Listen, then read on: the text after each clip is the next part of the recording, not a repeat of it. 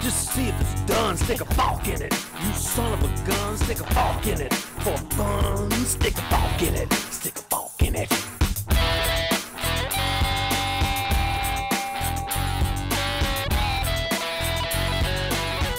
Hello, Forkers. Esto es Soft Fork It, el único podcast que es padrino un pingüino. Este es el episodio 163, Comerencias y Sugendarios. Una cosa que voy a decir que es más complicada de lo que te imaginas. Una abuelita que me sube y me baja. Ese sí es un startup que da plata. Risas reales. Bueno, les cuento que llegó el estudio Display a Chile y estoy muy emocionado. ¡Oh! Buena compra. No, cuesta 2.250 dólares. Ok. Chip. Ok. Y con mí- la base que se sube y baja. Ese no fue el precio que Jorge estimó para el monitor cuando fuera a salir el monitor de Apple. Sí, Más o menos ¿no? 2.000, dije yo. 500. Eh, there Claro. you go. Sí, y, y no, para responder a Alfredo, no es con la base que se sube y que se baja.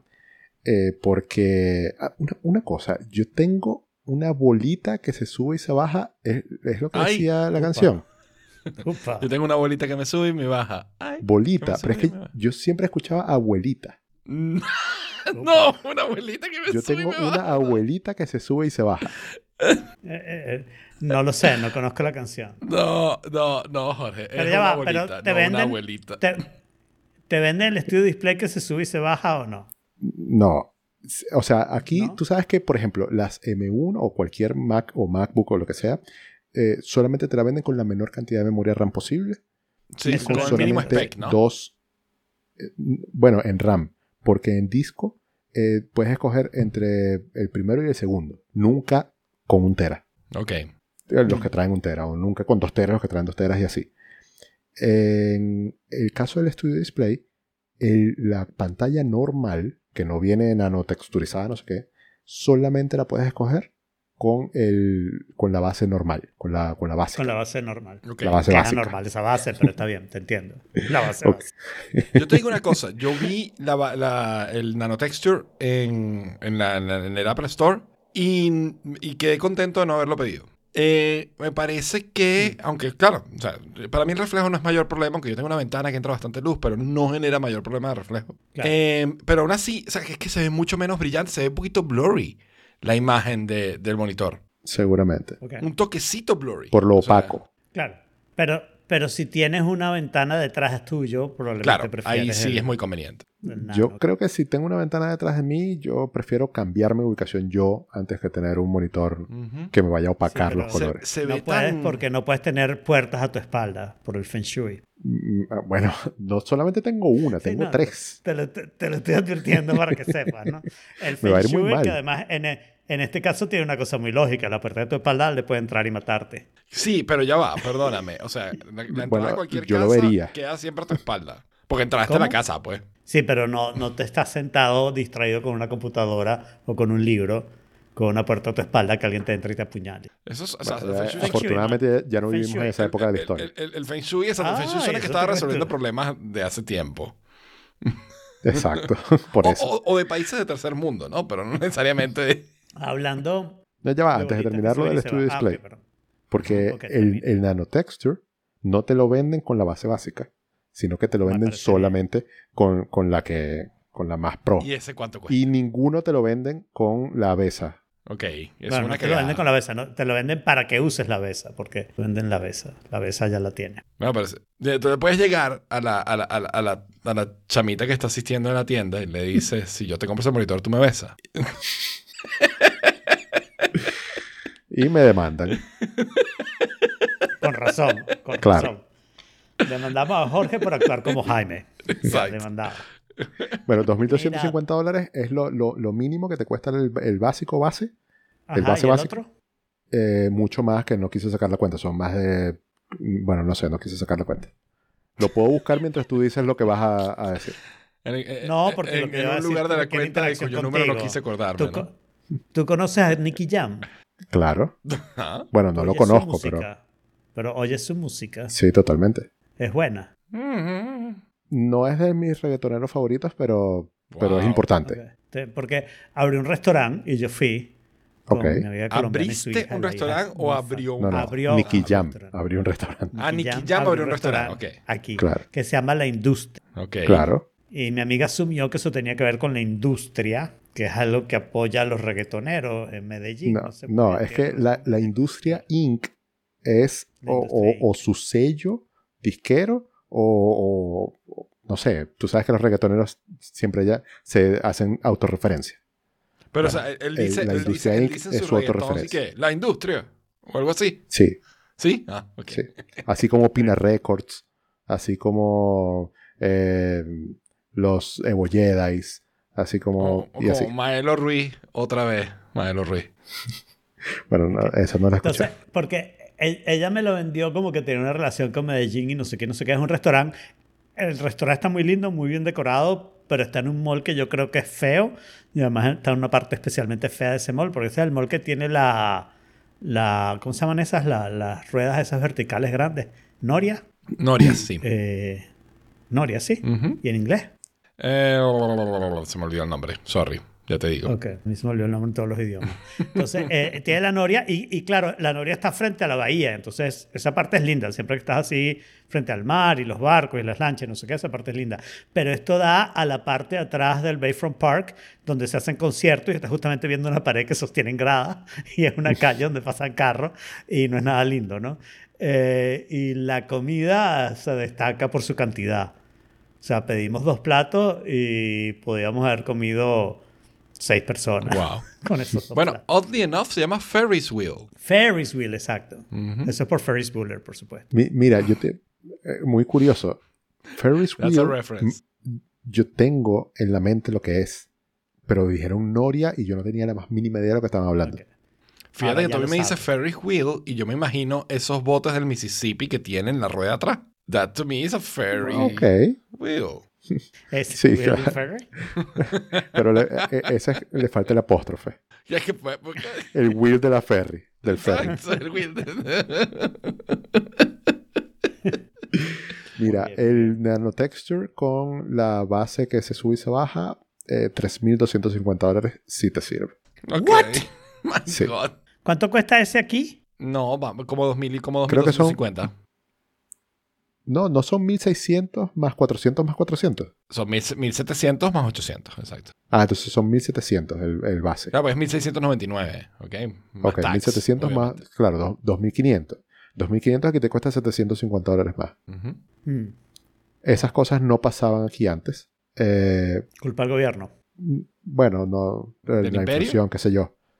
No, mira, a- antes eh, la conversión eran eh, mil, dol- mil pesos por dólar. Ujú. Ahora está Mm. siendo un poquito más que eso. Ok. Claro, pero es que si hay inflación, tienes que prevenir cuánto va a costar para el momento que puedas reponer ese monitor, ¿no? Eh, exacto. Y es todo, no es solo el monitor, sino que traértelo te va a costar más. El transporte se ha vuelto súper caro, ¿no? Ujú. Había una, había un- hubo un momento en nuestra historia en que tú podías montar un negocio de arreglar guitarras, diciendo a la persona, tú me mandas la guitarra, yo te la arreglo, yo te mando la guitarra, ¿no? Y daba para que tú le dieras un precio, él pagaba uno de los envíos, tú pagabas el otro y ganabas, pues. Y no parecía muy caro respecto a llevarlo a una tienda y no sé qué, no sé qué. Ahora eso es imposible. Ahora mandar una guitarra te cuesta fácil el doble, el triple de lo que te costaba, llega a 100 dólares. Entonces ya, claro, estás hablando de 100 dólares la persona y 100 dólares tú. Claro. Ya con esos 200 dólares la llevas a una tienda y la arreglas para casi todas las cosas. Sí. Sí, obviamente. Pues bueno, Jorge, yo consideraría hacer la inversión. No, Claro. Si compras No. una Mac Mini y eso ya está resuelto. no, no, no, no. no no. quiere la Mac Mini por ahora. Exacto. ¿ok? Dejémoslo Yo tengo claro. esperanza un rato. la Mac Mini. Ajá, pero entonces Cuando- si sale la Mac Mini, ¿qué quieres? ¿Qué haces? allí Mm. veremos. Exacto, no, no sé, porque es demasiado caro aquí. O sea, era caro ya en Estados Unidos y aquí Sí. mucho más. No sé si cuando vaya en noviembre puede haber pasado algo mágico de aquí allá. Claro, pero no te vas a veremos. comprar. Bueno, o sea, a ver. Yo moví un, un, un monitor 5K entre continentes. Para ¿no? mí siempre es una opción traerme esa vaina en, en una maleta o lo que sea. eh, No. Con Coca es más difícil moverlo. Pero sí te digo, o sea, yo lo que consideraría es lo siguiente. Si me, si me preguntas a mí, si yo me fuera a comprar el display estudio en Estados Unidos para llevármelo, traérmelo para que es para España, que más o menos es lo mismo, yo buscar, me lo llevaría tal cual, en su cajita como viene, Mm. ¿ok? Y, y lo mandaría como Para que una la maleta aduana más. le diga, para que la aduana le diga me tienes que pagar no sé cuánto, no sé cuánto, no sé cuánto. Claro, no ese es el verdad. problema. Claro. Para eso lo compro aquí. O sea, la cuestión de traerse cosas de Estados Unidos es traérselas abiertas en la maleta. Claro, pero el problema es que este señor, o sea, porque por- yo me pude traer el mío en la maleta porque la base y el, y el, y el monitor se separaban. Pero yo no pudiera llevar este a Estados Unidos. A ver, y, mm, O sea, y si me lo compro riesgo, lo que con la base BESA o Esa sí, porque la la base, BESA, es, nada, es nada más como que los cuatro tornillos y ya, pues. claro. Exacto. ¿Ok? Tendrías Y- que atraparte la vez aparte. ¿Cuál Claro. es? Exacto. Tú llegas, vas a donde Apple Store y le dices, bésame mucho ese monitor. Este, Y, y un- y una cosa, eso no te cuesta menos, ¿no? O sea, sencillamente no, te cuesta igual. te cuesta igual, pero sin la base. Te pierdes es como todo cuando ese tú vas a McDonald's. Cuando tú vas a Pero, McDonald's a y ver. dices, me la das sin lechuga y sin tomate, pero Eh. te cuesta lo mismo. Exacto. Exacto, pero las bases no son intercambiables. O sea, una vez que tú tienes una base, esa es la base para la vida del monitor. Tú no Claro. puedes decidir, oh, ahora me quiero comprar un BS. y otro Especialmente monitor y en no sé qué". Chile. O sea, no especialmente en Chile, especialmente en un país donde no hay Apple Store. Porque tú puedes llevar tu monitor al Apple Store y decirle, cámbienme la base. ¿Ah, sí? Sí. Sí lo puedes hacer. Después que dejaste de pagar XDR. 400 Exacto. para, o sea, de- después que, claro, pagaste los 400, no obtuviste nada, tienes que pagar 400 más para obtener algo. Exacto. Bueno. Pero en tu caso yo creo que igual, sería- sería falta mucho de aquí a lógico. noviembre. Claro. Pero sí, pero ya va. Ese, ese, ese puente no lo podemos cruzar hasta que no quememos las naves. Porque la realidad es que eh, si no ha salido la Mac Mini que Jorge quiere, no lo tiene que pensar. Y de Obviamente. aquí a que salga la Mac Mini, de repente han salido un montón de monitores de 5K para complacer a la gente de Apple, que obviamente está dispuesta a pagar 2.250 dólares por un monitor. Sí. Y, y- e importante, la Mac Studio todavía no tiene ni, ni rastros acá. Por más que salieron el mismo día. Mm. Sí, Trajeron el monitor, día. pero la Mac Studio no. Mm. Pero, eh, probablemente el monitor tiene más salida, ¿no? Me sorprende un poquito. Yo pensaría que 250 tiene dólares. menos. No, porque si tú quieres un monitor, ya quedamos en que las opciones son el, el LG que no estaba o, o este, ¿no? Esas son las dos opciones que tiene. Y en Chile el LG nunca estuvo demasiado, ¿no? Sí, Eh, pero. Poco. Ajá, pero fíjate una cosa. Entonces, sí, si tienes una laptop y quieres un monitor para, para tu casa y tienes la plata, la plata no te preocupa, pues vas a la tienda y pagas los 3.250 dólares. Si quieres el nanotexture, o 2.250 si no lo quieres, y ajustas el monitor con unos libros bonitos. Qué Sí, pero te puedes comprar un estancito de madera. Hay estancitos muy lindos por 100 dólares que están Mm. chéverísimos. No, Claro. no me pega el de madera. Yo necesito una- un estancito de aluminio del mismo color que la base. ¿También lo venden? Mac. Porque yo, creo yo quiero que... No, no lo he conseguido, joder. Yo creo que mi Mac está muy baja, ¿ok? Yo he hecho todas las medidas y la realidad es que las medidas ergonómicas me dicen que no, Ujú. pero yo creo que mi Mac está muy baja, que a mí me gustaría Bueno, pero busque, te puedo mandar algunos stands si hinchas. quieres. ¿Quieres uno metálico? metálico del color de mi Mac. Ok. Ah, del color de tu Mac me estás jodiendo la paciencia porque la tuya es amarilla. No, te puedo conseguir de aluminio bonito. Juan. No, eso, eso no pega, Jaime, por favor. Bueno, pero píntalo amarillo. Con mi Para que- habilidad para pintar. Para que no lo conozca. Con mi habilidad para pintar. Mm. Tengo una silla de metal que se está oxidando en la, en la terraza. Ya está llegando a ese color. Y, y no logro sacarla. Entonces en algún momento pensé en pintarla, pero dije, pero antes de pintarla tendría que quitarle todo el óxido, ¿no? Sí. Porque si no, no se le va a pegar la pintura. Entonces, Pero fíjate, yo tengo el proyecto. Yo no sé si llegan a ver aquí. Déjame moverme un poquito. El stand que tiene Saraí del monitor. ¿Ok? Pues fíjate, ya tiene el monitor montado en un stand de, me- de metal. Que vende. Ikea.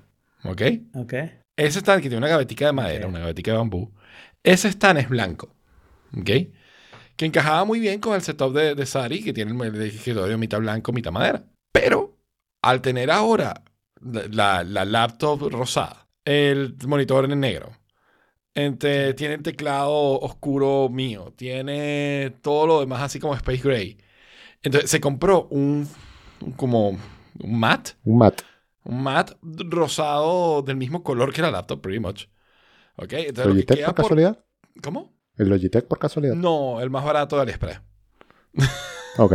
sí, sí, o sea, no sé si fue por, por Amazon o por AliExpress, pero fue uno bueno, bonito y barato plástico, eso que a ella le gusta. Eh, y entonces, lo que que- queremos pintar de negro, el, el, el estancito ese, pues. Y ese es el próximo proyecto que vamos a hacer. Bueno, tenemos ahí una pinturita, no, tenemos una pinturita que es plateada, entonces tenemos que comprar una pinturita negra y... En spray, me imagino, para que quede en spray, uniforme, en ¿no? spray, en spray. Claro. Ok. Mm. Bueno, El punto es que la Mac eh, va a esperar hasta que Apple se mueva y de- igual no estoy apurado. Así que de aquí a noviembre veo y si en noviembre no es, en noviembre no será, sino que seguiré esperando hasta que salga algo que, que me sirva a mí. Chévere. Yo me compré un mouse. Te compraste un mouse, pero tú no tenías el mouse amarillo Sí. todo bonito. Eh, no, yo mouse no tengo. Ah, tenías el track. trackpad amarillo todo bonito. Claro, pero este no es para... Yo puedo hacer esto. Wow. Wow, sí puedo. ¿Le tomaste un Acabo screenshot de al tomar una foto. eh, exacto, para, para- mandarle la foto por The Forking Place. Eh, pero tomé la foto en el iPad usando el comando de la Mac. Ok, ok, that's nice. Está very cool. A Wow, qué cool. Ahí les mando. Ver, Con el universo control. O sea, o sea, comando Shift 3. Ok. Claro. ¿Sí? ¿Eso no es un mouse? Después, Eso no es un mouse. después de que lo vean, lo entienden. No, sí, sí es un mouse. ese No. Es- te lo juro que es un mouse. My God, qué bestia What? eres, con razón. No, Sí, sí, ya. pero ¿qué es esto? Pero, ¿Y la ergonomía? Por Dios Descríbanlo. santo. Descríbanlo para la gente que nos oye en audio. Descríbanlo. Es, un está- pedal de aquí- guitarra. Es un pedal de guitarra. Es un pedal famoso porque es el Boss Distortion DS1, ¿no? Anaranjado. ¿Ok? Que, que una edición tiene, limitada que hizo Bose. O sea, Boss lo hizo. Boss. Ok. Es B-O-S-S. Boss la mandó a hacer y la regaló a algunos lugares especiales y no sé qué. Y principalmente en Japón, porque Boss es una marca japonesa. En realidad es Roland, pero la marca que usan es Boss. Y nada, lo vi, vi que era anaranjado. Yo pensé siempre que tener un mouse y ese mouse pega con el resto de mi decoración de mi casa.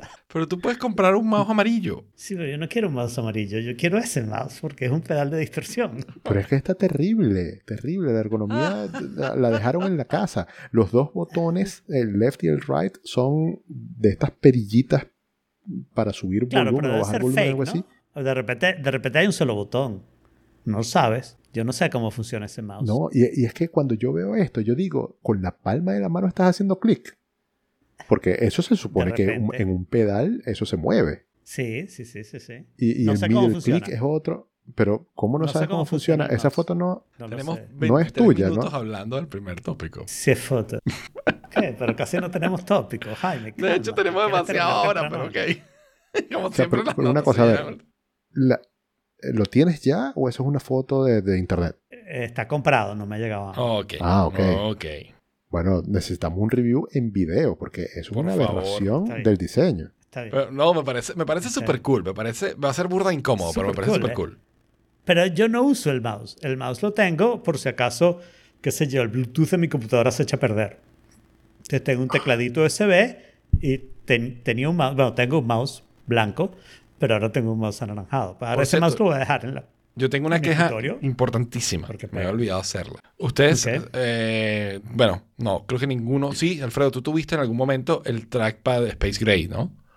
O el teclado Space Gray. Sí, Sí, ¿verdad? tuve todo Space Ray. Exacto. En- Comprado carísimo porque costaba más porque es negro. Exacto. En macOS, cuando tú haces pair de con, con- en Bluetooth con el aparato, con, con el teclado, te aparece color Space Gray, ¿verdad? ¿Te acuerdas de eso? Me ignora. Más o menos. Te salía color Space Más Gray. o menos. Ok, sí. ¿Ok? Los nuevos teclados y, y trackpad negros, no, salen blancos en, en Bluetooth. ¿En serio? Y yo siento que yo estoy pagando mis 20 dólares extra de tax extra That's por el color. porque... nada.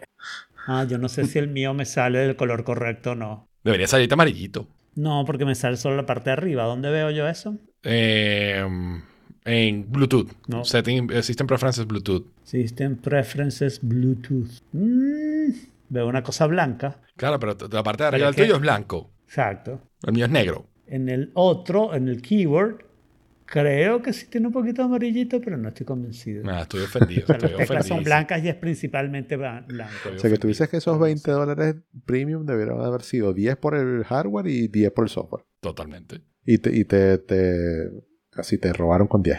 Exacto. Me robaron con 10, exactamente. Muy bien. Cuéntanos, Jorge, sobre la cocina tailandesa, por favor. Bueno, acuérdense que la semana pasada salí temprano para irme al cursito este de cocina tailandesa que me habían regalado. Y les puedo decir que la experiencia fue maravillosa. Fueron eh, tres horas y media que duró el curso. Y básicamente tú llegas, eh, te recibe el chef y nosotros estábamos como un grupo de... Éramos 10 personas en total, entre los cuales uno era el chef y una chica estaba entrenándose para ser también parte del staff. Ok. ¿ok? Entonces éramos ocho personas eh, que estábamos de clientes, vamos a decirlo así. Al principio te explican lo que van a hacer, lo- los cuatro platos que hicimos. Y eh, te ponen. Sí, sí, muy bueno. Eh, entonces te ponen como. eh, no- nos dividimos todos la- los quehaceres para el mise en place. Entonces algunos cortan pimentones, algunos cortan el pollo, algunos hacen las chupeticas con, con los palillos, eh, y, y así sucesivamente. Y a la hora de empezar a hacer, él te va explicando. Y es, en la cocina es gigante, por supuesto, una isla gigante, eh, con tres estaciones, vamos a decirlo así, donde hay hornillas. Entonces él asigna como que a eh, tareas para los grupitos que se hacen en esas, en esas tres hornillas, o esas tres estaciones, y mm, va como que haciendo él cosas y controlando lo que tú vas haciendo también, explicándote cómo se hace. Ok. Al principio yo me sentía como medio abrumado porque él estaba dando indicaciones mientras uno estaba cortando cosas, entonces yo decía que eso no, no se entendía y que estaba, o sea, que estaba mal armado la- el, el curso. Pero eso se me pasó muy rápidamente porque yo se lo dije, mira, no puedo prestarte atención mientras estoy cortando, porque si no me corto los dedos. Y me, me dijo, tranquilo que todo esto va a hacer sentido después y sobre todo cuando eh, estés viendo tú la receta que nosotros te enviamos en PDF. O sea, de verdad no te estás perdiendo de nada importante más allá de lo que dice la receta. Ok. Eh, y tuvo razón. Así, eh, en las tres horas y media cocinamos los cuatro platos y en todo momento hay barra libre de vino, cerveza y refresco. Wow. Mm. Y al final, Al cuarto plato yo ya no podría. Sí, exacto. O sea, es lo que estoy pensando yo. Tú empiezas No, son con que pásame los tallarines y después termina, pásame los tallarines. bueno, precisamente para eso es que te dicen que solamente puedes agarrar bebidas alcohólicas después que hayas cocinado y te hayas comido el primer plato. Bastardo. Porque no, porque ya les pasó que la gente se prendía Claro, muy rápido exacto. y no tenía Se sentido. prendía y no llegaba ni a hacer el, prim- ni el primer plato. primer Claro. Eso entonces- también podría haber pasado. Entonces, no. Em, los- las porciones son más o menos pequeñas, pero como son cuatro y no te las estás comiendo todas de un solo golpe, sino que te comes una, la cocinas, perdón, la cocinas, te comes una, la cocinas, te comes la otra. Entonces, Es mejor- ahí, es mejor ahí en te vas llenando. sí. Ahí, ahí- ahí te vas llenando. Eh, y si te pones a sacar la cuenta, son 50 mil pesos por persona.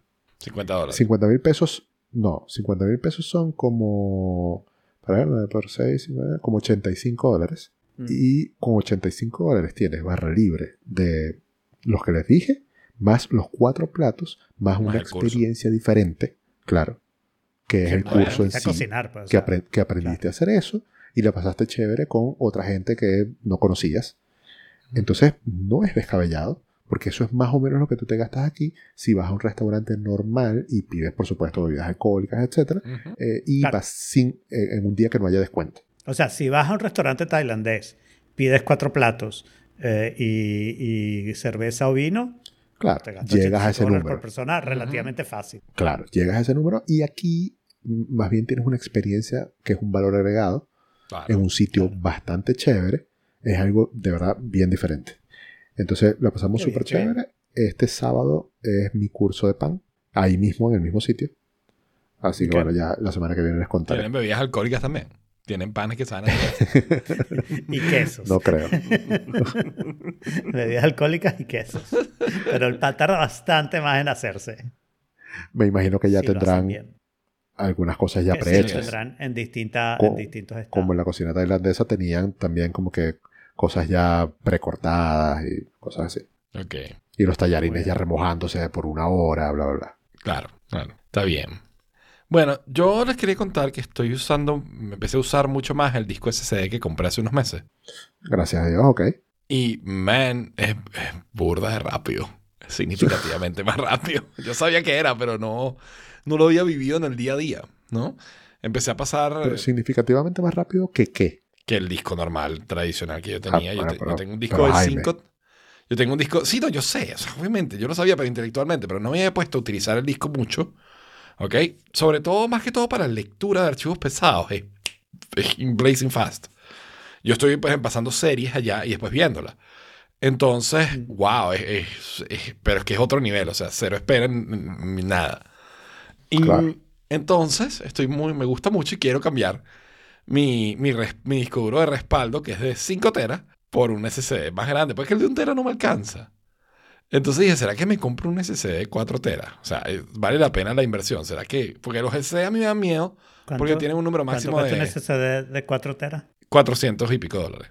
A ver, ¿alguna vez has conocido a alguien que llegue a ese límite teórico de escrituras y lecturas de un SSD? No, Por ¿Cómo eso. sabes? No, ¿Alguna vez has conocido a alguien que se le haya echado a perder un SSD? no. por esa razón, porque puede haber, puede haber No, no. muchas razones. pero Güey, por eso. no, por alguna razón. Porque. eh, Claro, si se me daña, estoy jodido igual, o se sea, es- perder. Ujú. Claro.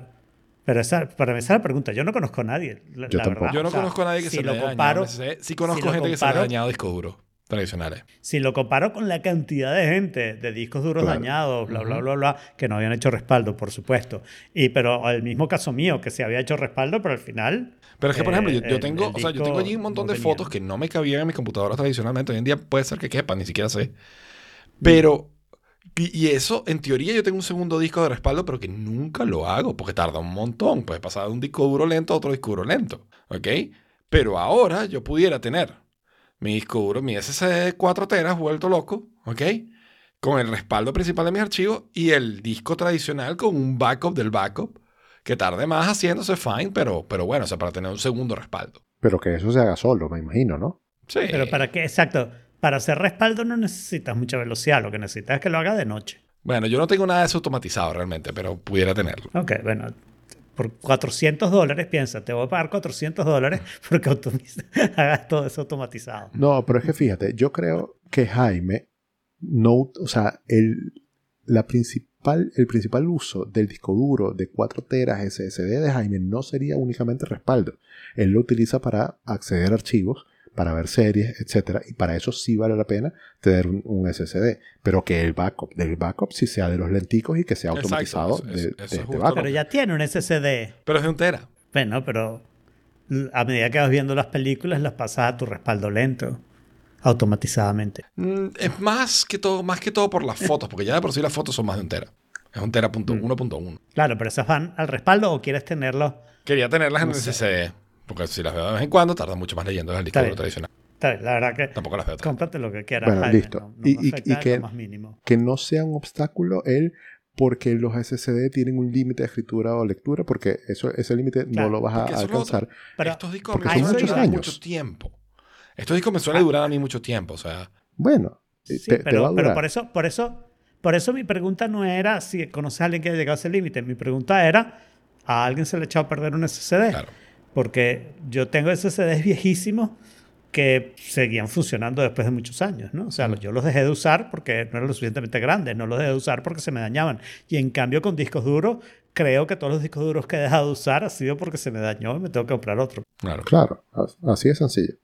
Sí te va a durar y, y, y sí va a funcionar. Cuando lo De cambies nuevo, no va a ser porque se te dañó.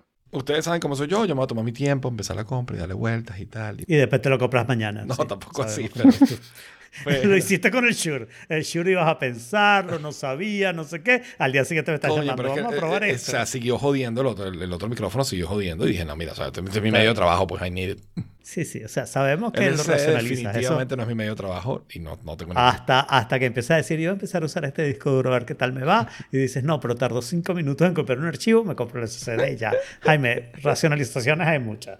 No, Sí, no, o sea, de- de- tranquilo. de esos de- pero nosotros te queremos Bueno, igual. ayúdame a racionalizar que pagué una, una franela de M1 Max carísima, donde ya casi no se lee el Max, y donde Cotton Bureau ¿Les no me ha. No, les escribí el correo y no me han respondido. Hace una semana. Pero, o sea, lo que me pasa a mí es que yo no sé si eso es falta de buen lavado o de verdad falta de calidad de la camisa. Mira. Entonces voy a esperar a que me llegue mi camisa. Yo he comprado un camisas par de en veces. QWERTY de 4 euros. Cuerto. QWERTY es la, la, la, la- empresa niche que yo tengo donde compro mis franelas Ner gafa.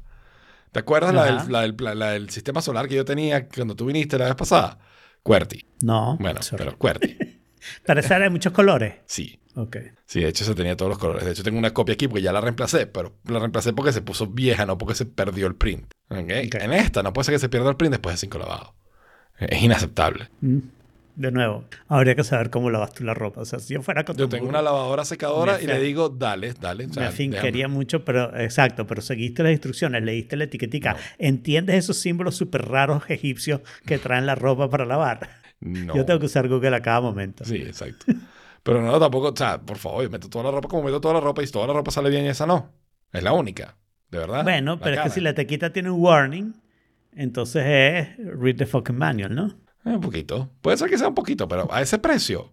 I don't want, no, you know what? Read the Es manual for me. justamente ese es el punto. Ese es el punto. Mientras más caras son las cosas, más tienes que leer el fucking manual para lavarlas. Las cosas baratas realmente las pones ahí y se echan a perder. Bueno, costó 3 dólares, ¿qué importa, no? Y se te olvida. Pero mientras más caras son, más tienes que leer el fucking manual. Ok. No sé, no sé. Bueno, no sé. pero Cuando me llegue la mía. Estoy a punto de o sea, empezar una campaña después, de public shaming porque no me han respondido. después de cinco lavadas de la mía, yo te apoyo en tu campaña o no. Ok. Pero no me ha llegado todavía. Muy bien. Lo siguiente es que el Jaime Device parece ser real. O sigue, sigue, sigue existiendo el trabajo en el Jaime Device. Wait, el, el Jaime Device no tenía. Sí, le falta el Wi-Fi, yo sé. Access point. Le falta el Wi-Fi Access Point, yo sé. Pero bueno, esto es lo más cercano que hemos visto de O sea, Apple. hay un rumor de que Apple va a trabajar en un Jaime Device dos tercios. Exacto, en un dos tercios de Jaime Device, que es básicamente un HomePod con hub para, para dispositivos HomeKit y con Ok. eh, Apple Porque TV. eso está. Exacto, con Apple TV incluido, Claro. que al parecer va a que incluir una haciendo- cámara también, una FaceTime cámara. Esa es la parte que no me A gusta. mí eso no me cuadra por ningún lado, porque tú no tienes el HomePod nunca a la altura de que... Exacto. De, ¿sabes? O sea, que, el que- Apple TV. Exacto, te va a grabar que Claro, la pero barriga. no te preocupes. o sea, No te preocupes, Jaime, porque va a ser una cámara con Center Stage. Con Center y Stage. eso lo va a arreglar completamente Claro. todo, como tú sabes. Ujú. Esa tecnología funciona maravilloso, perfecto. funciona maravilloso. Porque, y, y es lo que creo que están pensando. O sea, si este producto es de verdad, porque esto es solo un rumor, estoy seguro que eso es lo que está pensando Apple, que van a lograr resolver eso. Porque lo que quieren es justamente decir, ahora cuando tu familia quiere hablar con alguien, la sientas frente al televisor y van a ver a la otra persona o la otra familia en grande y a ustedes los van a ver bien y si uno se acerca lo va, se va a concentrar en él y bla, bla. No importa dónde pongas el Apple TV. Claro. Pero, por cierto, Pero Jaime, ¿tú todavía- tienes el Center Stage prendido en este momento? Porque creo que No, no. ahorita no. Ahorita no. Ah, ¿Quieres que lo prenda? Menos mal. No, no. Menos mal. No, no, no. No lo prenda, por favor. Y...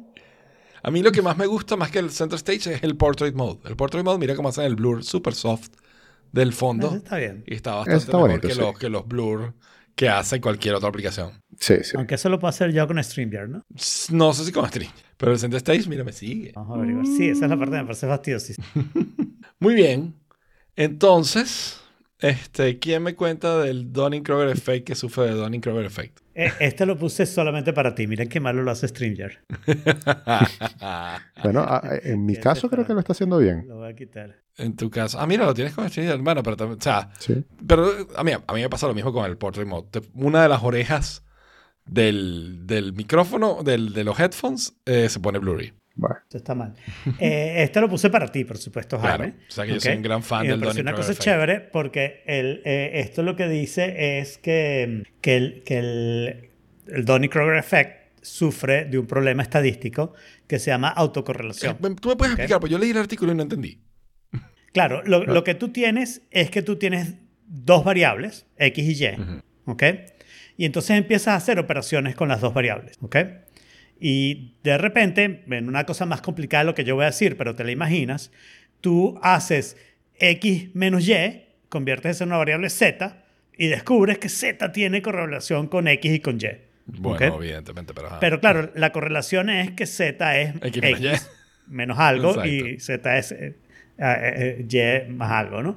Ent- menos Y más algo. Entonces, al parecer, el gráfico que usaron en, la, en el artículo principal donde describen el, el, el Dunning-Kruger Effect tiene exactamente ese problema. Entonces, el gráfico que pareciera, el gráfico lo que dice es, eh, yo pido, ¿cómo, era- cómo era la cosa? la, la habilidad Ajá. percibida versus el test score. Exacto, exacto. O sea, yo, yo hago un test, le pregunto a la gente cómo cree que hizo y después evalúo el test.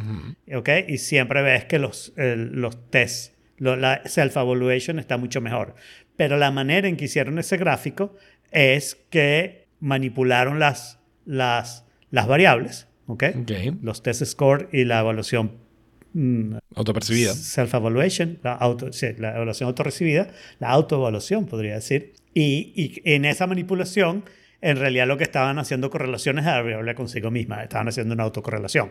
Y entonces, claro, el chiste es que es que los tipos que hicieron el paper no creían que sabían más estadística de la que realmente sabían. Exacto, sí, sí, sí lo es. Estaban sufriendo el Donning-Kruger effect cuando escribieron el paper sobre el Donning-Kruger effect. Porque en, en ningún momento eso me gustó porque pensé, estos tipos van a decir que el Donning-Kruger effect no existe. Es- uno sabe que existe. Sí, ¿no? evidentemente existe. Entonces, el tipo en ningún momento dice eso. Lo que dice es, mira, el gráfico está malo, pero Claro. al final... Claro. Que además es un gráfico distinto al gráfico del Donning-Kruger effect. O sea, pues el Donning-Kruger effect Claro, no, este, este, este es el gráfico estadístico que demuestra el Exacto, Donning-Kruger effect, no, exacto. no, el, la, no la comiquita no, que no, dice no el cómic que representa exacto, tu nivel de perceived knowledge. Con...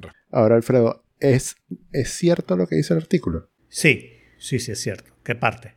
No, bueno, no, todo, todo, porque es que Sí, no, el, el- el artículo es cierto. Porque si este es un artículo que contradice en cierta manera al Donning-Kruger effect, No, entonces, no lo- ese es el asunto. No lo contradice. Lo que encontró fue un error dentro del artículo que describe el Donning-Kruger effect en la, la parte en la que hace una gráfica. La gráfica es impresionante, ¿no?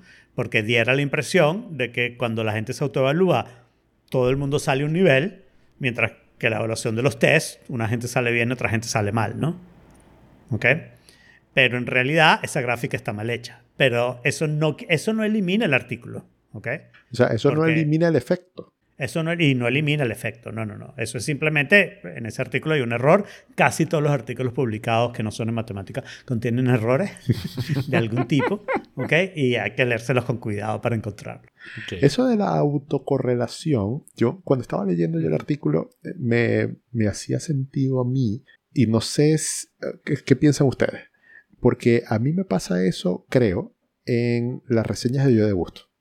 Porque yo con las reseñas de Yo de Gusto Te estás empiezo... autorrefiriendo a ti mismo todo el tiempo. cuando hago la reseña de un restaurante, tomo como que en consideración otros restaurantes y entonces a medida que voy haciendo nuevas, Vas me va considerando más apareciendo, restaurantes. me va pareciendo que los criterios, aunque yo no quiera, van cambiando. Es inevitable. Claro, pero, pero eso no es autocorrelación, eso es aprendizaje. Claro, pero, pero ex- exacto, o sea, es- eso es, de nuevo, hacer una evaluación. Tú pudieras decir que tu evaluación es más justa dado que tienes más puntos estadísticos para evaluar. ¿Ok? Ok. Entonces, o sea, cuando tú, cuando no tú diría- evalúas dos restaurantes, ¿ok? Dos restaurantes, tú puedes, tú dices, es- es- el- el- el- hay uno mejor que otro. Por lo consecuencia, el que es mejor es el mejor restaurante que yo he probado. ¿Verdad? Es como, this is the best XKCD ever.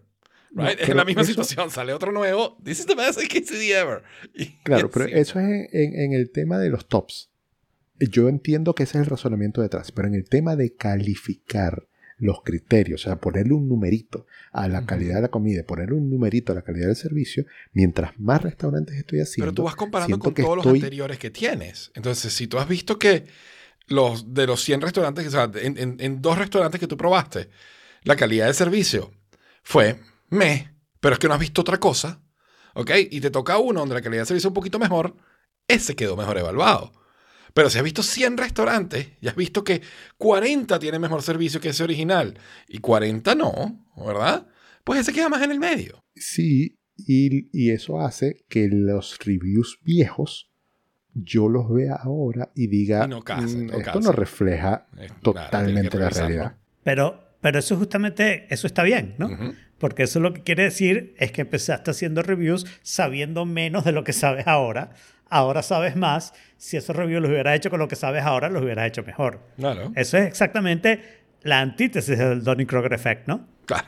Empezaste no sabiendo mucho, haciendo los reviews, sabías mucho, pero no sabías tanto como ahora.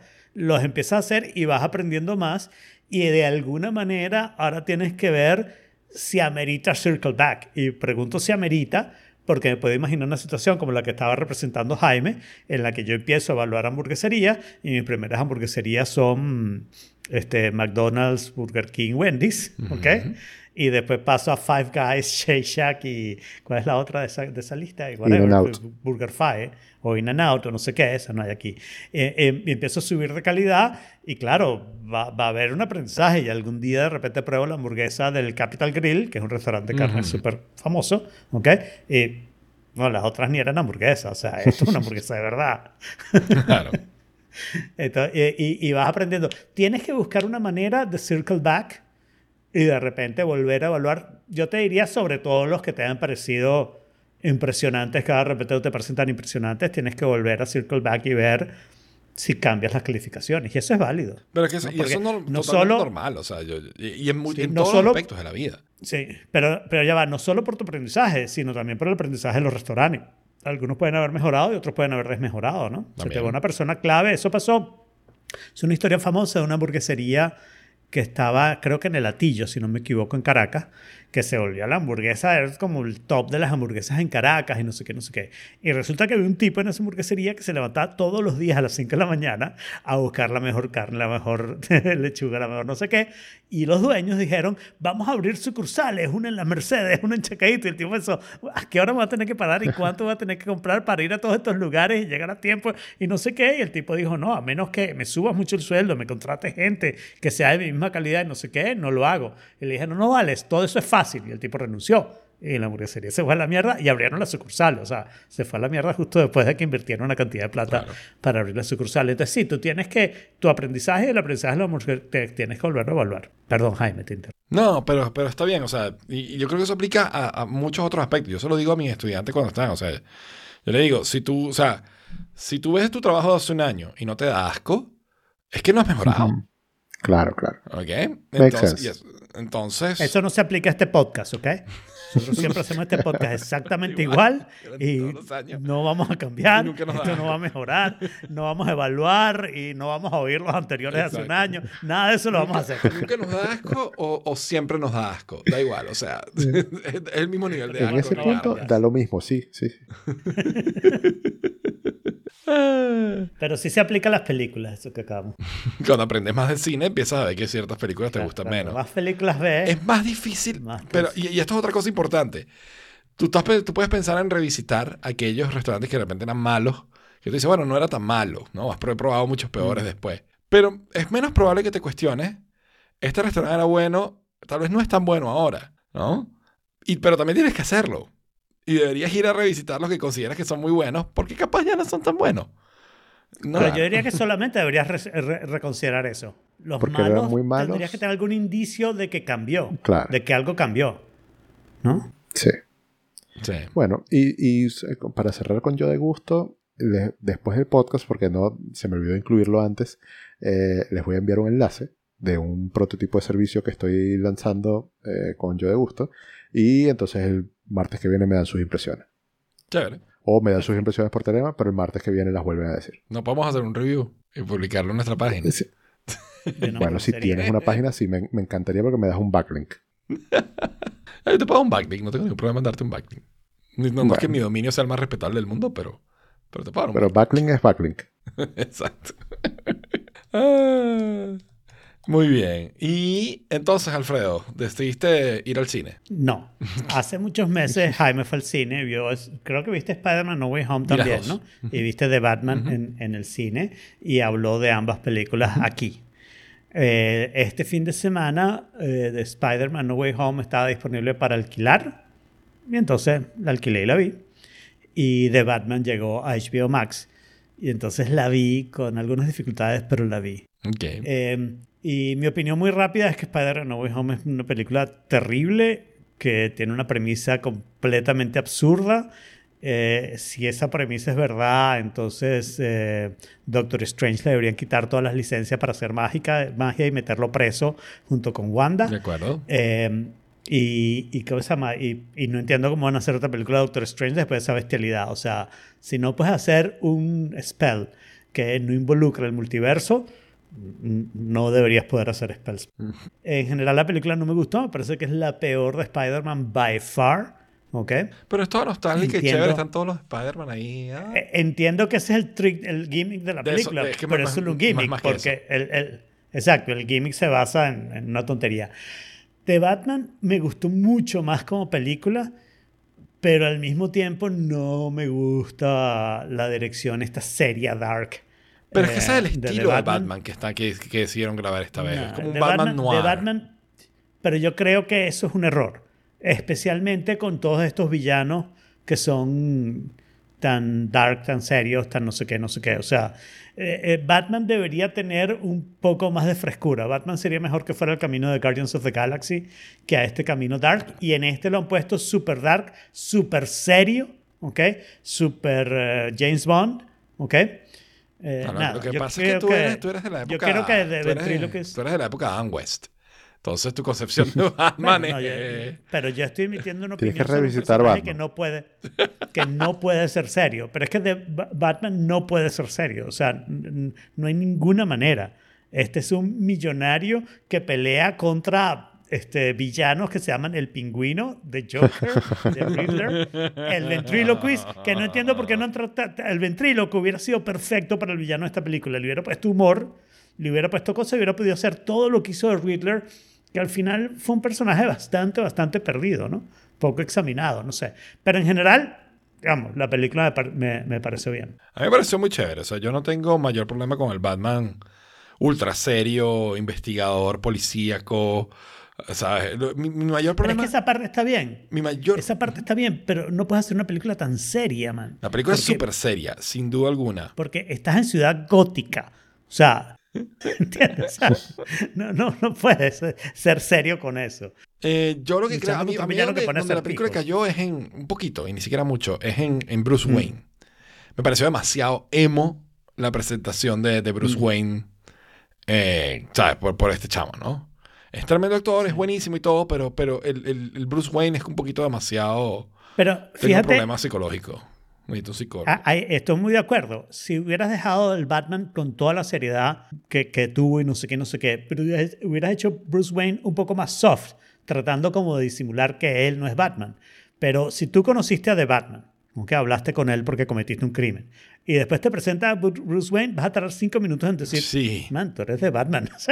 O sea, el mismo tipo de seriedad, mismo tipo de Exacto. vaina. O sea, eh, tú eres de Cero Batman, alegría en la seguro. vida, de- todo de Sí, mentor ahí chupándome mi. Exacto. A- a- a- es, ese, y, y después todo el mundo es todo el mundo es serio. Hasta Gatúbela era serio. Sí, eh, es, es cierto, porque ni siquiera en las de Nolan, ¿no? O sea, Gatúbela en Nolan Sí, no, es no. un eh, o sea, encanto. agarraron, agarraron esa parte dark y la pusieron sobre todas las cosas. Y eso es lo que no me gusta. Yo sí creo que tienes que tener yo, una parte yo sabía dark. que sí iba a ser, o sea, no sé por qué, pero lo sabía, que sí iba a ser el estilo de la película.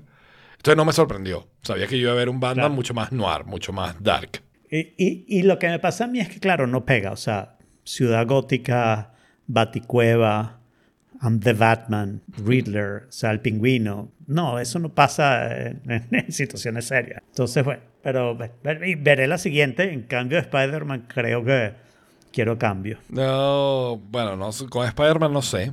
A mí, Spider-Man simplemente, como te digo, lo que me entretuvo, Pero, yo creo que lo dije en su momento. O sea, está chévere, está entretenida, pero no Mm. es, no es- ¿sabes? No, no- como, como historia, como película, me. Lo más chévere ahí Pero- es el encuentro de todos estos. cada Spider-Man ha tenido tres películas. Sí. Esta es la tercera de este, ya se le acabó. Pero, Tengo que cambiar de Batman, de vaina de Spider-Man. y además me mataron a Aunt May. Eso, eso es increíblemente la, la campanita de spoiler. Ya no lo tengo aquí a la mano, sorry. Eh, clink, clink, clink. bueno, pero el siguiente, es, es- o sea, la siguiente historia es perfecta para ser el próximo Ajá. villano de Batman o de Spider-Man. Microondas. Claro, es el mismo tipo. Es un microondas, ¿ok? Este, este villano es un microondas. Eh, la historia está burda e interesante. Este, es un tipo que, no sé, sabe programar para crear inteligencias artificiales. Utilizando ¿Tú crees que sabe programar para crear inteligencia artificial? O sea, ¿tú crees que esta historia es real? Tú dices que es todo joda, que es todo mentira. Completamente es marketing. No sé si es no sé, yo diría joda. Es marketing. Es vean mi video. Y esta es una manera chévere de hacer que veas el video, seguro. Ah, yo me lo creí. No, yo no me lo creo jamás. O sea, me parece igual de cierto que los programas de la doctora Polo. Ok, Sobre todo contar, porque déjame contar no- la historia y, que, A ver, y Exacto, dejar que la la gente historia. decida si creerlo o no. Claro. Tengo un chamo. Gente, que- no crean. Exacto. Este, no, y tiene todo sentido que no crean. Estoy, estoy de acuerdo con ustedes. No tiene mucho- la verdad es que no, no, no suena muy realista. Este chamo supuestamente tenía de, de- Cuando estaba pequeño, de amigo imaginario, el amigo, su amigo imaginario era un microondas. Ese microondas que él tenía en la casa, que era su amigo imaginario, tenía todo un backstory. Él había sido un soldado de la Primera Guerra Mundial y, y había terminado, no sé cómo coño terminó como microondas, pero ahora terminó como microondas y era amigo de este chamito, ¿no? Fine. Este tipo decide programar su microondas actual con darle una inteligencia, o sea, compró un microondas estos inteligentes, el de Alexa, ¿ok? Y programarlo con GPL3 para que tuviera inteligencia artificial, cargarle todo el backstory que él se acordaba de su, de su amigo imaginario, todas las interacciones que él tuvo con su amigo imaginario, ¿ok? Todo el tiempo que había pasado, todas esas cosas. Y empezó entonces a... Todas, ¿ok? Todas. No le faltó ni una. esa es la Jorge, parte, que, una esa es la parte que, no me cuesta, que me cuesta creerme. ¿Cómo te vas a acordar tú de tus interacciones con tu amigo imaginario? No, pero es que no O sea, importa. Imagínate que no te acuerdes, sino que la diario. creas. O sea, tú las creas, pero eso, eso, esa no es la parte que no me convence tampoco. A mí esa es la Dale. parte que menos me convence. Pero bueno, total que el tipo empieza, o sea, no logra, hacer, logra que funcione, logra hacer que funcione. ¿Ok? Y el microondas, pues bueno, responde comandos, prende y apaga, pero también se sabe su, su backstory. Y entonces él se empieza a dar cuenta de que el microondas de vez en cuando le responde cosas burdas de Dark. ¿No? Y le dice, tú eres Batman. Y él dice, no, pero... No, eso no se lo digo. No, obviamente no. Pero, pero, pero es como si le hubieran matado a los papás de niño, ¿no? Entonces él empieza a, a- a tratar de como, como a darse cuenta de que el microondas tiene, por, por su backstory, que fue un soldado de la Primera Guerra Mundial, un poquito de PTSD, ¿no? De Post-Traumatic Stress Disorder. Eh, y entonces, en algún momento, el microondas le dice que se meta adentro, ¿ok? Y él, como que, ¿what the fuck? Y entonces decide simular que se mete dentro y le dice, ok, ya estoy adentro. Y el microondas se prende, ¿no? Y después de que se prende, le dice, pero ya va, ¿qué estás haciendo?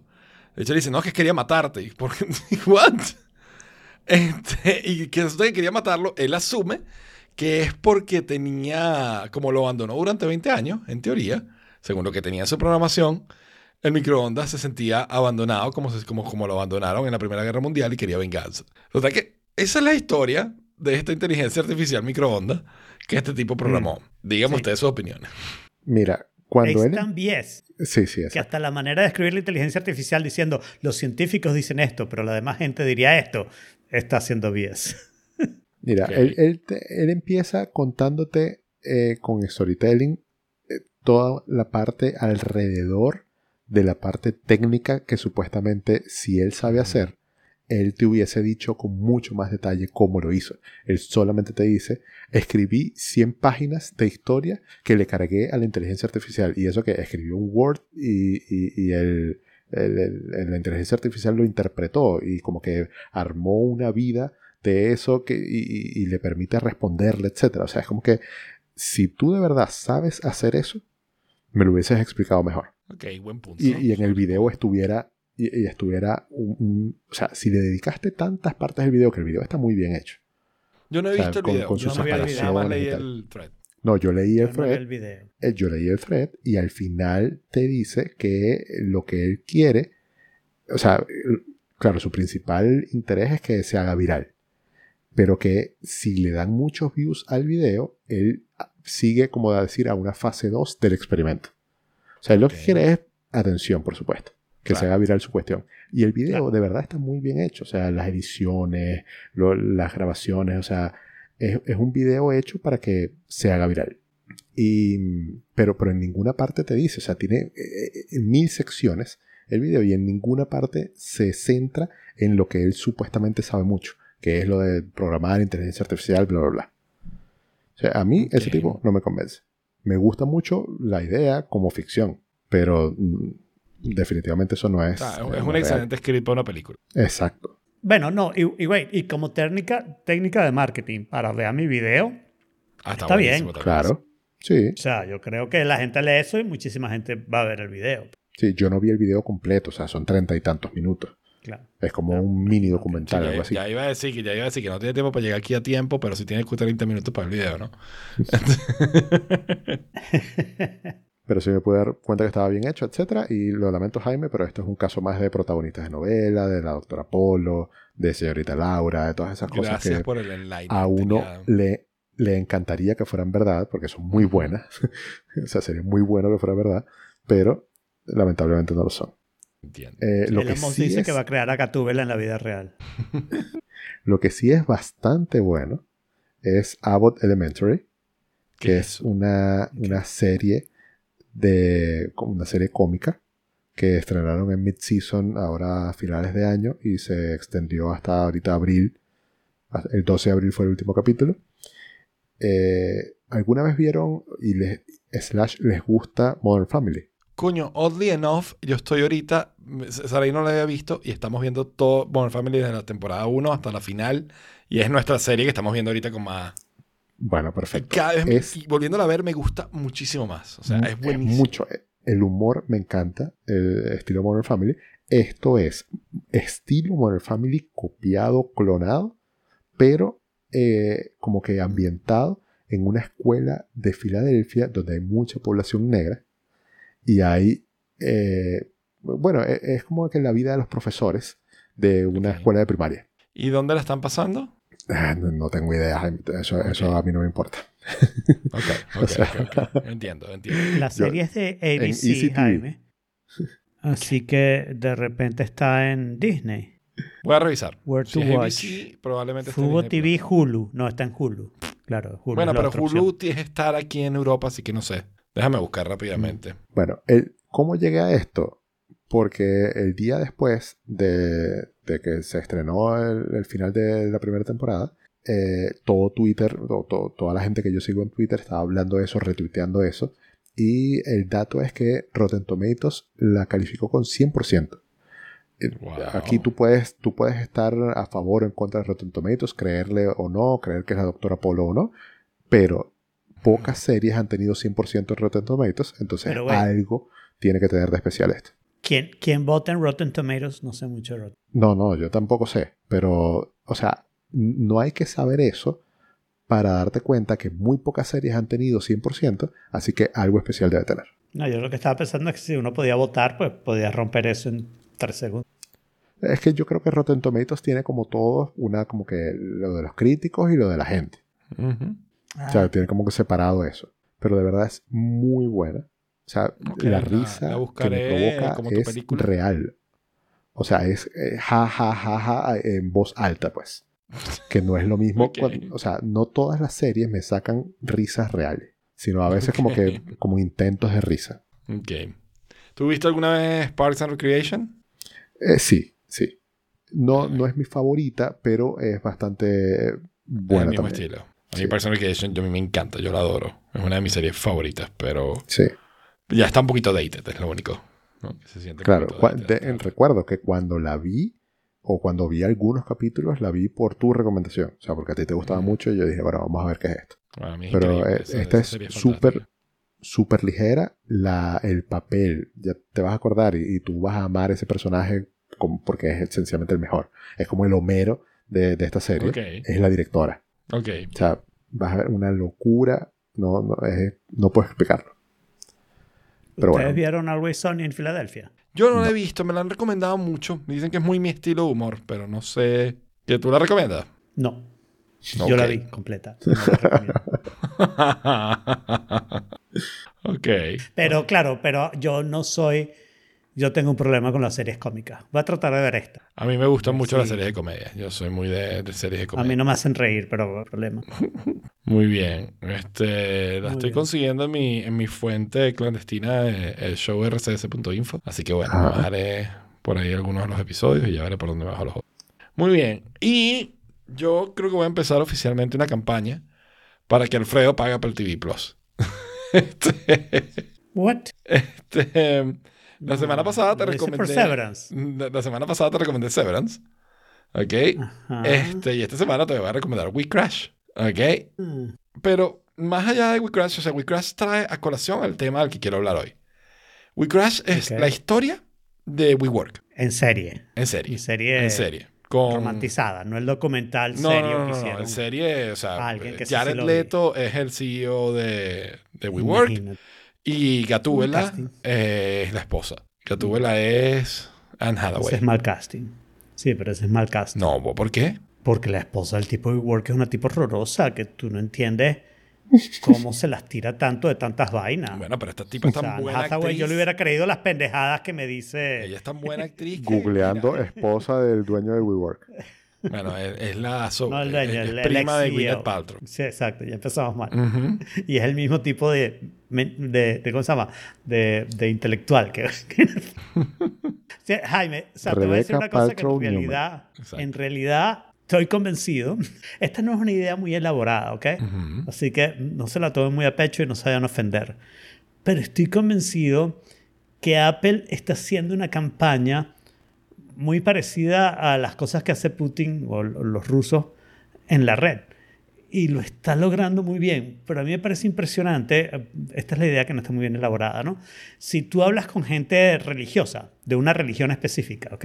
Generalmente los argumentos de esas personas son muy similares a los argumentos de otra persona de esa religión específica. Y tú entiendes perfectamente por qué es. La fuente es una sola, pues, o sea, tienen un libro sagrado o tienen un jefe de la iglesia, whatever. Esa es la fuente donde vienen esas cosas, ¿no? Y yo me he dado cuenta que hay cierto sector político, por decirlo de alguna manera, que todos te dicen exactamente los mismos argumentos. Y al final se averigua, esos argumentos vienen de Putin, de Rusia. Putin los dice primero y después de alguna manera se filtran en algunas cuentas, por ejemplo, Liberals of, of TikTok y, y cosas así, se filtran por ahí y de repente todo el mundo está haciendo exactamente el mismo argumento, eh, todo el mundo de este, de este grupo político. Sí. Y con Severance, igual que con Ted Lasso, me está pasando que tengo la sensación de que Apple sabe cómo hacer esto y entonces logra que de repente haya como un boom y todo el mundo pareciera que de una manera así como de, de voz en boca te está diciendo de la misma serie con los mismos argumentos, con las mismas cosas, con las mismas no sé qué. Y Alfredo descubre los memes, básicamente. eh, es que... no Memes sé, igual ¿no? la fuente. Los memes, Exacto. Lo- los, memes, los memes son como un chistecito que se distribuye y no tienes como un círculo de gente tú dices, ah, este es el grupo que lo está distribuyendo. Los memes al final se distribuyen más o menos universalmente, más o menos, ¿no? Hay gente que no los distribuye, pero más o menos cualquiera puede distribuir un meme que le parece gracioso, ¿no? No sé, no sé. Yo creo que aquí hay algo. Entiendo que es una idea poco elaborada y que la comparación con la parte religiosa no es exactamente No, eh, pero sí, o sea, hay, afortunada. hay- hay series pero- que generan Ay. culto, ¿ok? Que generan culto por, por la razón. Pero claro, pero eso pasa. Hay series que generan culto. Lo que me parece es que Apple TV siempre tiene una serie que genera Pero culto. lo mismo hace HBO Max. O sea, Euphoria, Game of Thrones, The Sopranos. No sé, yo... eh, eh, de repente tienes razón y yo no estoy en contacto, pero a mí me parece que eh, yo esas otras series las vi más por, por otra vía o de repente yo estaba más conectado con la fuente.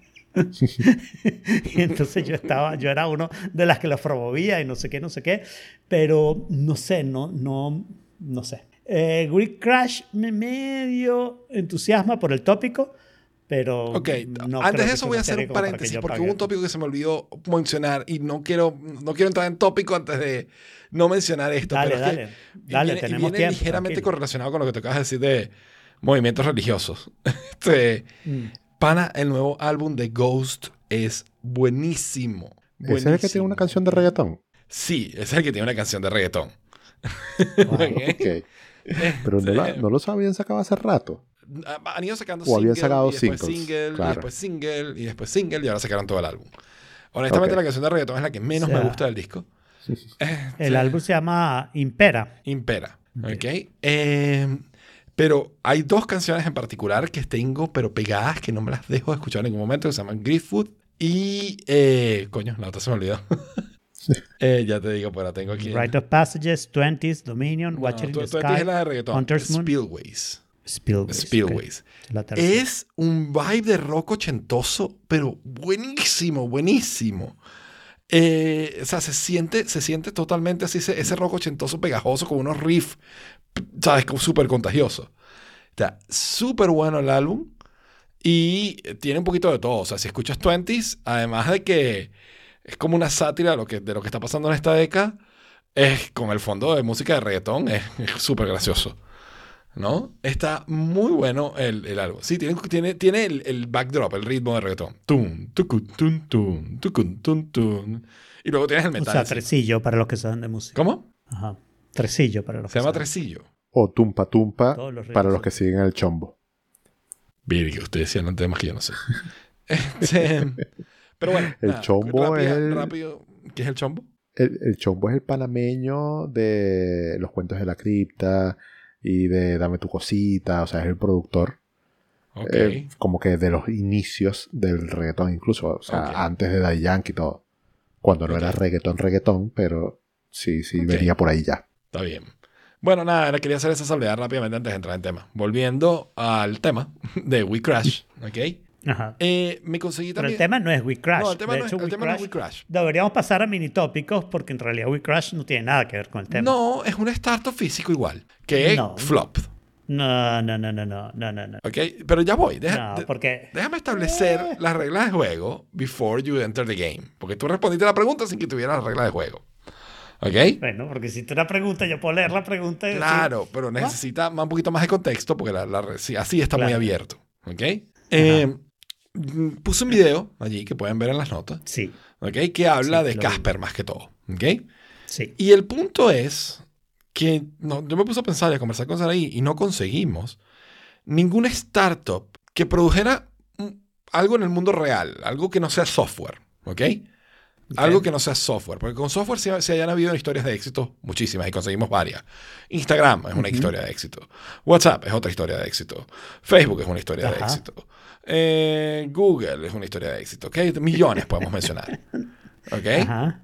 pero de, de una startup que produzca un producto o, o- o- o una, un producto o servicio del mundo real, como WeWork, como Uber, como Casper, Sí, pero, como... ¿ok? pero no, es que eh, lo estás mezclando. Claro. Work y Uber son unas cosas muy distintas a Casper. Y para decirte, cosas que produzcan cosas físicas que han tenido éxito, depende de la definición de éxito, pero Xiaomi y Tesla están ahí. Y, y depende de la Mm, definición de Tesla- startup. Tesla es porque. Apple, Y eh, justo, ¿Y Xiaomi? Justo iba, a, justo iba a definir Tesla. Xiaomi no sé, ahorita hablamos de Xiaomi. Pero no, no, no, no, no sé porque no sé, o sea, de verdad desconozco. Bueno, pero, pero- hace teléfono, eso es una cosa física. Sí, sí. Y claro, depende como digas, ¿es Tesla exitoso? Si lo ves en market Yo, cap, yo- es yo exitoso. creo que Tesla es exitoso. O sea, Tesla... Si lo ves en, en fama del producto es exitoso. Si lo ves en porcentaje de mercado es un fracaso. Pero Yo quería, también cuan- depende cuando, me cómo refería a startup, me refería a una empresa que, empezando de cero, logra cambiar el modelo de negocio de esa industria. ¿Ok? O, o- o redim- o- aunque sea redimensionarlo, ¿no? No necesariamente tiene que cambiarlo. O sea, al final la gente va a gastar plata igual en, pero eso es una startup exitosa. No es Por una eso. startup. Exacto, es una startup exitoso. ¿Ok? Esa es mi definición Apple de- no te fue una startup Apple- en algún Apple no momento una y en algún momento exitosa. exitoso. No, porque Apple no es una startup. Apple es una empresa gigantesca que tiene 40 años en el mercado. No, pero ¿cómo Es empezó? una empresa joven que entró en un mercado nuevo y lo cambió. Apple hizo eso hace 40 años. Apple era una startup hace 40 años, no ahorita. El lo iPhone no es en el startup. 2007. Pero entonces las, em- las startups exitosas que tú estás diciendo ya no son startups tampoco. Hoy en día no, pero empezaron como. Y Apple no empezó No, como todo una empezó startup. como una startup. ¿Cómo? Apple no empezó como una startup. Sí, Apple empezó como una startup hace 40 años. Estoy buscando un ejemplo más reciente. Esa es justamente la definición de qué significa exitoso. ¿Ok? Claro que te Porque el en el problema que te está planteando Jorge, el problema que te está planteando Jorge es muy simple. Si tú vas a definir exitoso como una vez que eres exitoso, ya no eres un startup, no, no hay ningún startup exitoso, porque una vez que alcanzas el éxito, Claro. ya no te puedes definir como startup, porque ya Eh, eres pero eso está bien, grande, está ¿no? bien, eso está bien. Eso, es- Ok. eso entra dentro de las reglas de que yo digo. Tesla o sea, es una empresa relativamente es- joven que ha cambiado la manera en cómo se compra el producto, Pero- ¿ok? que tiene un mindshare impresionante y el market cap más grande que cualquier compañía del producto. O Una sea, cosa, un una éxito cosa que añadiría es definición. que no requiera más funding. O sea, que ya sea sostenible por sí sola. Que no requiera Bueno, inversión. pero es que ahí, ahí dejas de ser un startup. Igual Xiaomi lo cumple completamente. Ok, Xiaomi es un buen Pero ejemplo con que Xiaomi, pensado. con Xiaomi me puedes decir, no, no, pero tiene que ser pública. Eh, No sé si Xiaomi es pública o no. No, no tiene que ser Y pública. No tiene que ser pública. Está bien. Eh, Xia- Xia- Xiaomi lo cumple. Hay otras que tú dices, ah, pero si se sabe, Harris es una empresa que Pero fue Harris exitosa. no, no, no está prácticamente quebrado o, o pasó ahí. No, a Harris la compró Gillette o Chi- Chic, una de las dos, o fue Target. Alguien compró Harris en algún momento, pero claro, es un startup. Llegó un punto en que alguien lo compró y sigue funcionando más o menos como funcionaba. Y bueno, no está a punto de quebrar ni nada por el estilo. Y cambió la manera en que uno compra Sí, bueno, cosas, Dollar. Shave Club también Con- pudieras decir que quizás con, otra, con ejemplo, otras pero- historias. Y el Dollar Shave Club es una historia parecida, ¿no? O sea, Ujú. este, hay, hay muchas compañías que han logrado eso, vender... eh, Porque yo le di vuelta y sí, Uber, Uber cam- pudieras decir, yo pensé, bueno, Uber maybe. Es el que más cerca Pero es que está, Uber no es una empresa. Ese es mi Uber problema con- vive de, de- de- de rondas de financiación. pero Y, U- pero Y Uber, Uber no es es una servicio. empresa del mundo físico. Uber es un servicio. No, pero, Uber pero cuando me refiero a al mundo persona- físico es que, tú, o sea, que te están ofreciendo algo real. O sea, te, te traemos esto de aquí para allá. Claro, pero es que Uber no te ofrece eso. Uber lo que hace es, hay una gente que quiere manejar carros cobrando y hay una gente que quiere usar carros cobrando. Yo conecto esas dos personas, me cobro mi cantidad y el resto resuélvete, porque esos empleados que esa gente que te busca no es empleado de Uber, ¿no? Y lo mismo con WeWork. WeWork es una empresa que está tratando de hacer del real estate software. Es más una empresa de software que una empresa de, de- del mundo físico. O sea, eh, WeWork No, pero tú, WeWork, estás contratando un espacio de oficina. Palabras más, palabras menos, con tecnología con la que tú quieras, estás contratando pero, un espacio de pero oficina. no, pero no, porque estás contratando un espacio de oficina de una manera completamente distinta como contratabas un espacio de oficina. Y esa manera de contratar un espacio de oficina requiere de esa parte del software, de esa parte de que todo Claro, funciona ah, bien. pero ahí está de el disruption, parte, ahí está el y- cambio, y ese es el ese- cambio de modelo de negocio, y- pero, exacto, pero, se pero- mantiene, es pero- sustainable. No, requiere millones y millones y millones de fo- fondos de inversión y no termina de disparar, de Güey, levantar pero eso, eso es, perdón, eso es porque el tipo que hizo WeWork estaba loco. Claro.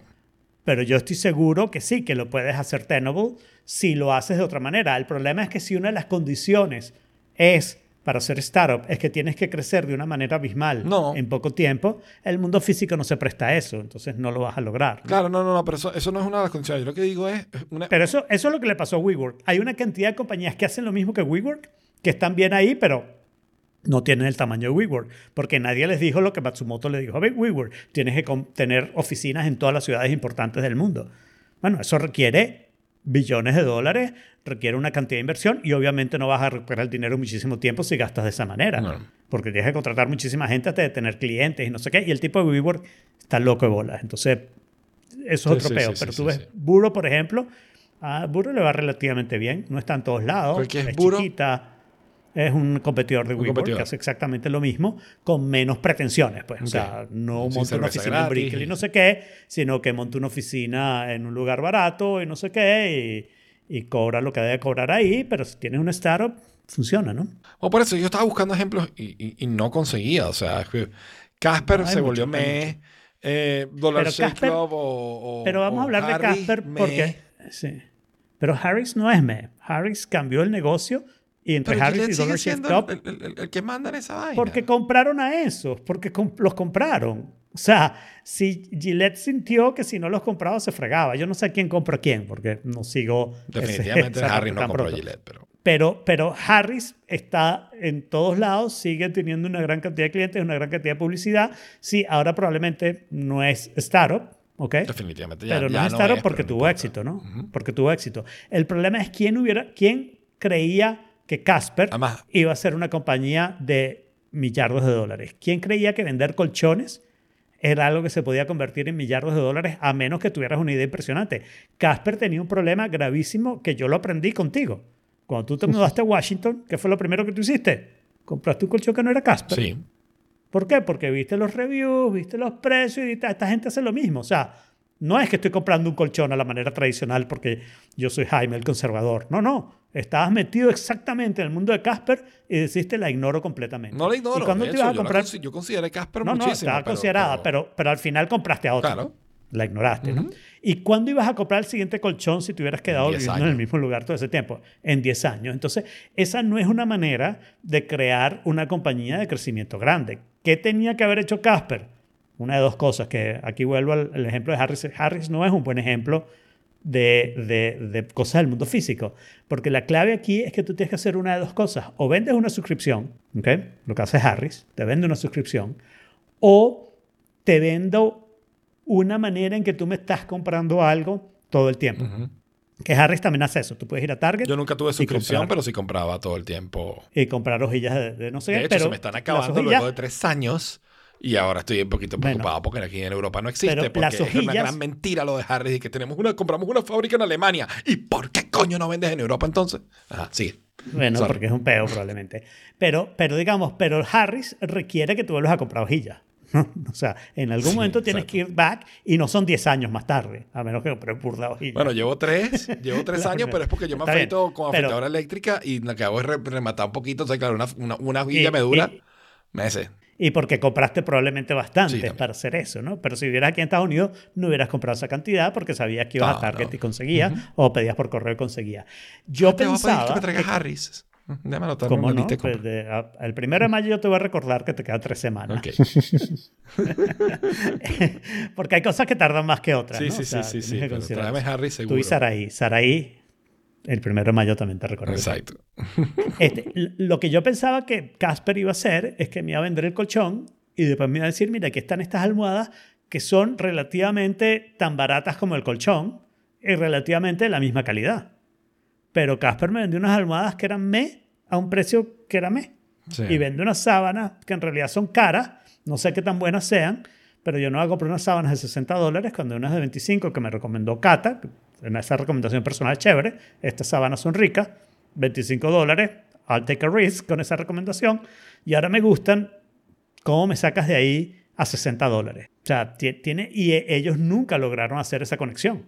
Entonces yo dentro de 10 años, si Casper existe, tal vez vuelva a comprar otro colchón y tal vez no. Y la otra opción era haberme dicho una suscripción. Yo no lo hubiera comprado porque el cálculo no da. Claro. Pero tal vez otra gente sí. Si te digo, Sí, págame de- 10 dólares al mes ah, y ah, cada tres años te mando un colchón Haz nuevo. un list de tu colchón. No es tu colchón, te pagas list de 10 tu dólares al mes claro. y te haces un list de tu colchón. Claro. Y- Pero cada tres años te mando un colchón nuevo. Claro. ¿ah? Eso de repente hubiera funcionado lo suficiente para hacerlos rentables. ¿no?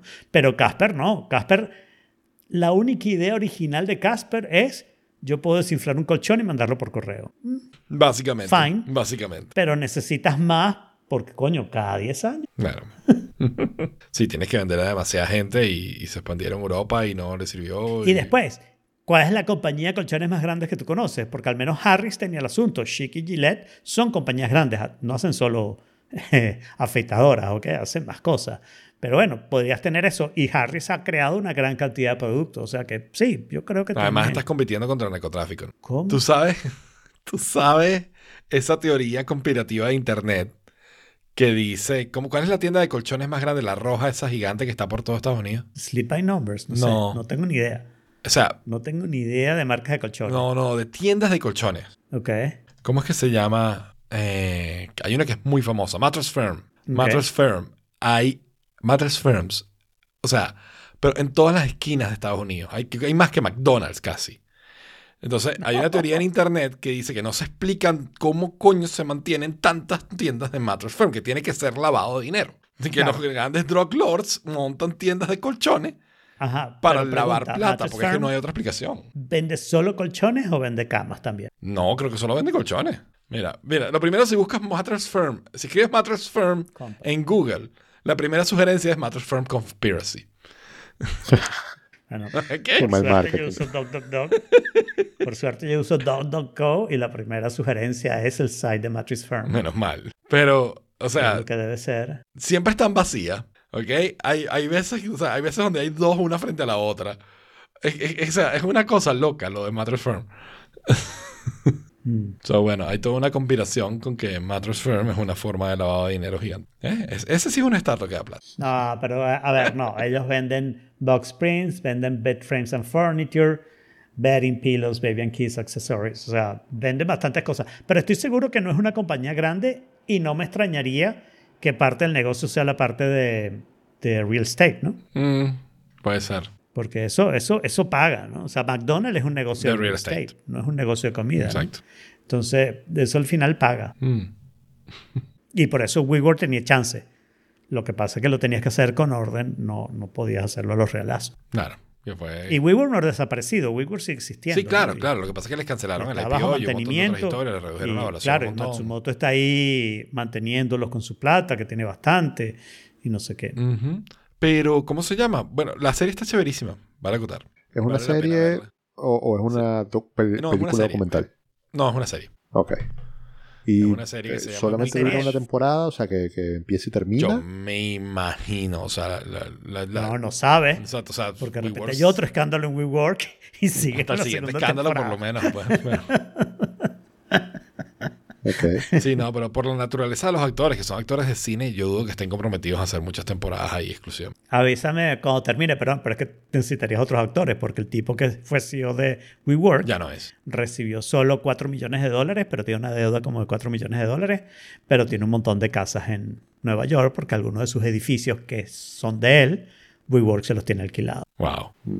Wow. Sí, sí, sí, me acuerdo. Esa, esa serie, ver ese, el, el, el- ¿cómo se llama? El, el documental de WeWork, que está en, en Netflix, creo. O, y, y después ver el de Teranos en HBO Max, tú ahí te das cuenta de cómo, claro, en cualquier lugar donde hay dinero, hay trácalas. Y si no tienes suficiente gente que sabe distinguir cuál es lo bueno de cuál es lo malo, de Weave from the Shaft, como decía un amigo mío, bueno, al final las trácalas se vuelven tan grandes como los de verdad y entonces al final nadie los puede distinguir, Claro. ¿no? Y eso pasó, ¿no? O sea, yo no conozco, o sea, dime un startup de los últimos cinco años que sea exitoso. Bueno, es justo la pregunta que estoy haciendo.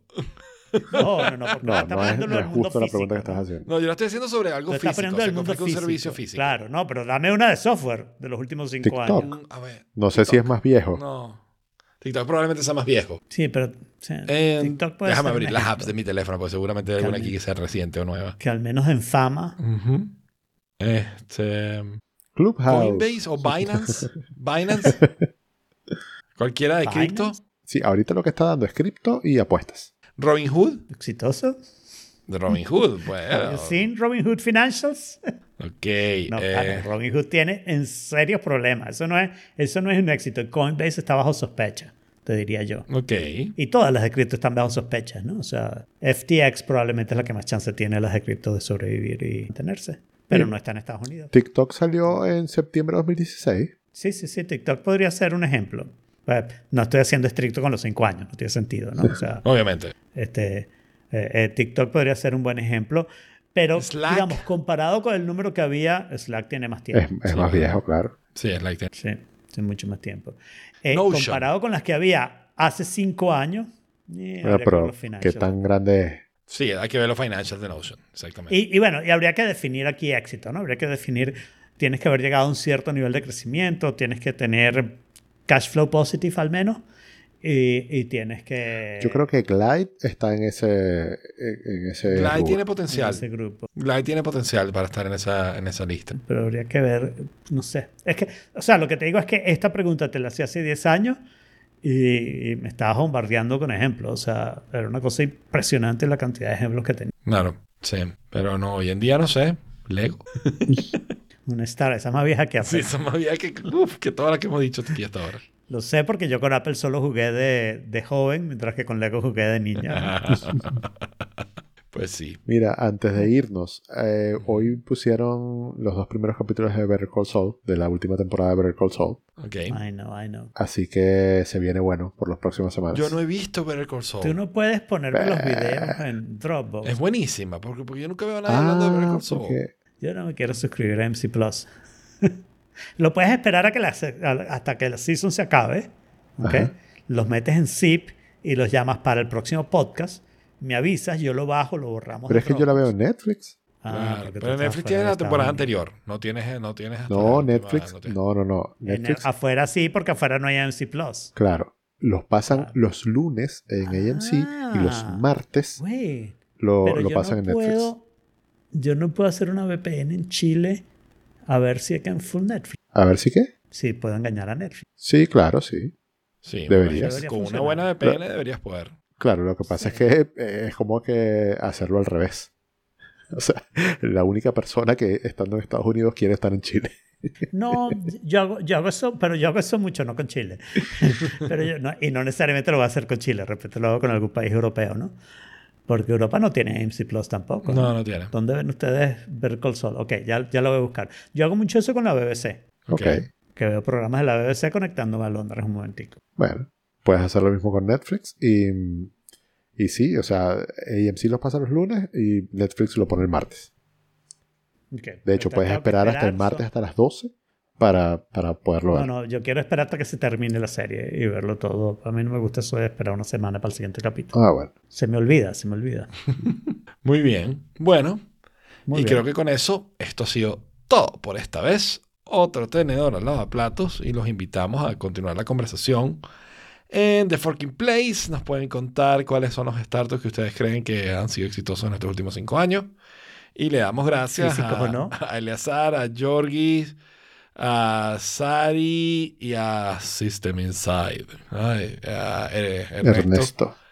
por habernos acompañado en vivo. Y nos vemos próximo martes a las 5 de la tarde en Off Forkit barra live. Stick a fork in it. Lockjaw. Stick a fork in it. Salmonella. Stick a fork in it. E. coli. Stick a fork in it. Stick a fork in it. Stick a fork in it. Stick a fork in it. It's done.